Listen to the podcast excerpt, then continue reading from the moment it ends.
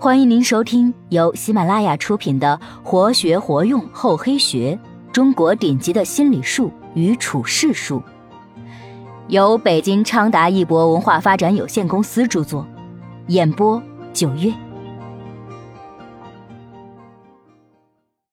第十四集：脚踏两只船，防患于未然。《易经》系辞有这样一句话。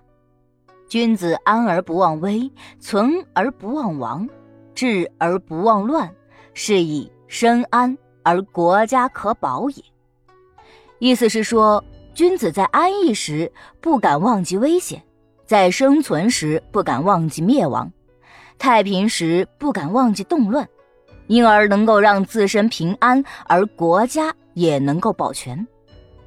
万物发展有其规律。到极致时就会走向反面，到鼎盛时就会走向衰败。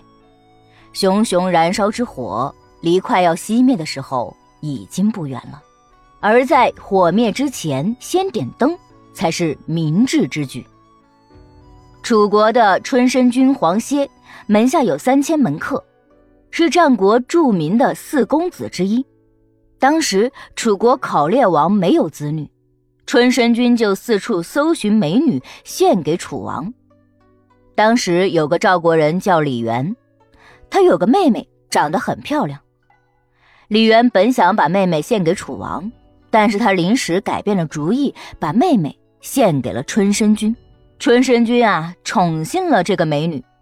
没过多久，她就怀孕了。美女想到了一条妙计，她和哥哥偷偷商量后，对春申君说。夫君，楚王跟您的感情真是好啊。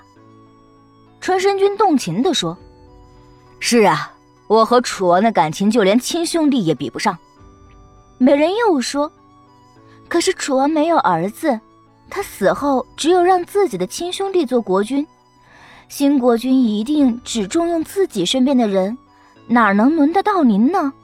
而且您现在的地位这么高。”肯定有对楚王的兄弟不够礼貌的地方，那您的处境岂不是更危险了吗？春申君听了说：“是啊，可是又有什么办法呢？”美女眨了眨眼睛说：“办法倒是有一个，我已经怀孕了。如果楚王现在喜欢上我，那我生下的孩子就可以当上国君，那您呢就不用担心以后的前途了。”春申君照这个美女说的，把她献给了楚王。美女果然很快就得到了楚王的宠爱。后来，这个美女在王宫生了一个男孩，随后这个孩子被立为太子，美女也就当上了王后。楚王又提拔他的哥哥李元当了高官。但是李元是个有野心的人，他一来想夺取春申君的权位，二来也怕春申君泄露私密。便在私底下养了许多杀手，计划伺机杀他灭口。此时的春申君还蒙在鼓里，他的一个门客朱茵对他说：“您做楚国的丞相已经二十多年了，一人之下，万人之上。有一天楚王死了，您就要辅佐年幼的太子，直到他长大成人，这是您的福气。但这其中也可能隐藏着灾祸。”正所谓“祸兮福之所倚，福兮祸之所伏”。春申君没有将他的话放在心上，满不在乎地说：“我现在过得很好，至于将来会有什么不幸呢？”朱茵忧心忡忡地说：“李元一直想夺取您手中的权力，他早就偷偷养了许多杀手，只等楚王一死，便将矛头指向您。这就是我说的灾祸呀。”不过现在挽救还来得及，您只要先把我派到楚王的身边，替您干掉李元，先下手为强，免除您的后顾之忧。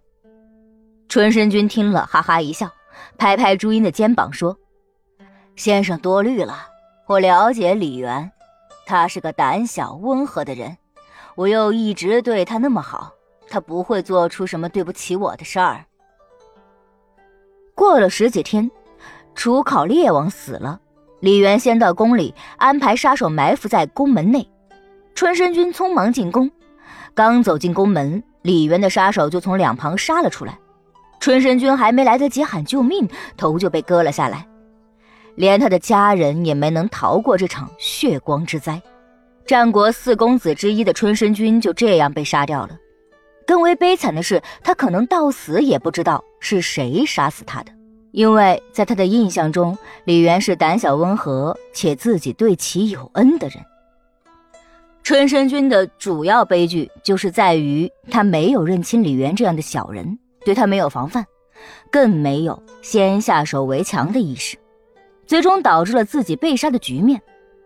从中我们知道，害人之心不可有，防人之心不可无。面对敌人，千万不能掉以轻心，以君子之心夺小人之腹，防患于未然，才能使自己不受侵犯。孙叔敖原来是位隐士，被人推荐给楚庄王，三个月后做了令尹。他善于教化引导人民，因而使楚国上下和睦。国家安宁，有位孤丘老人很关心孙叔敖，特意登门拜访，问他：“高贵的人往往有三愿，你知道吗？”孙叔敖回问：“您说的三愿是指什么呢？”孤丘老人说：“爵位高的人，别人嫉妒他；官职高的人，君王讨厌他。”俸禄优厚的人会招来怨恨。孙叔敖笑着说：“我的爵位越高，我的心胸越谦卑；我的官职越大，我的欲望越小；我的俸禄越优厚，我对别人的施舍就越普遍。我用这样的办法来避免三怨，可以吗？”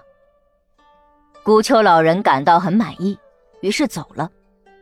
孙叔敖按照自己说的做了。避免了不少麻烦，但也并非是一帆风顺。他曾几次被免职，又几次复职。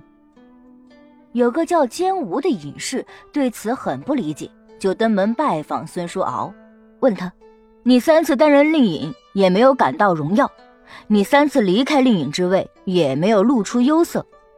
我开始对此感到疑惑，现在看你的气色又是如此平和，你的心里……”到底是怎么样的呢？孙叔敖回答说：“我哪里是有什么过人的地方啊？我认为官职绝路的到来是不可推却的，离开是不可阻止的，得到和失去都不取决于我自己，因此才没有觉得荣耀或忧愁。况且我也不知道官职绝路应该落在别人身上呢，还是落在我的身上。”落在别人身上，那么我就不应该有，与我无关；落在我身上，那么别人就不应该有，与别人无关。我的追求是随顺自然，悠然自得，哪里有功夫顾得上什么人间的贵贱呢？坚吾对他的话很钦佩。孔子后来听了这件事情，很感慨地说：“古代的真人。”有智慧的不能使他意志动摇，美女不能使他淫乱，强盗不能劫持他，就是伏羲、皇帝也不配和他交游。生和死对于人是极大的事情了，可都不能改变他的操守，何况是官职爵位呢？像他这样的人，精神穿越大山无阻碍，潜入深渊也不会被水沾湿。处于卑微地位，不会感到狼狈不堪，他的精神充满了天地。他越是给予别人，自己越是感到富有。本集播讲完毕，感谢您的收听，我们下集再见。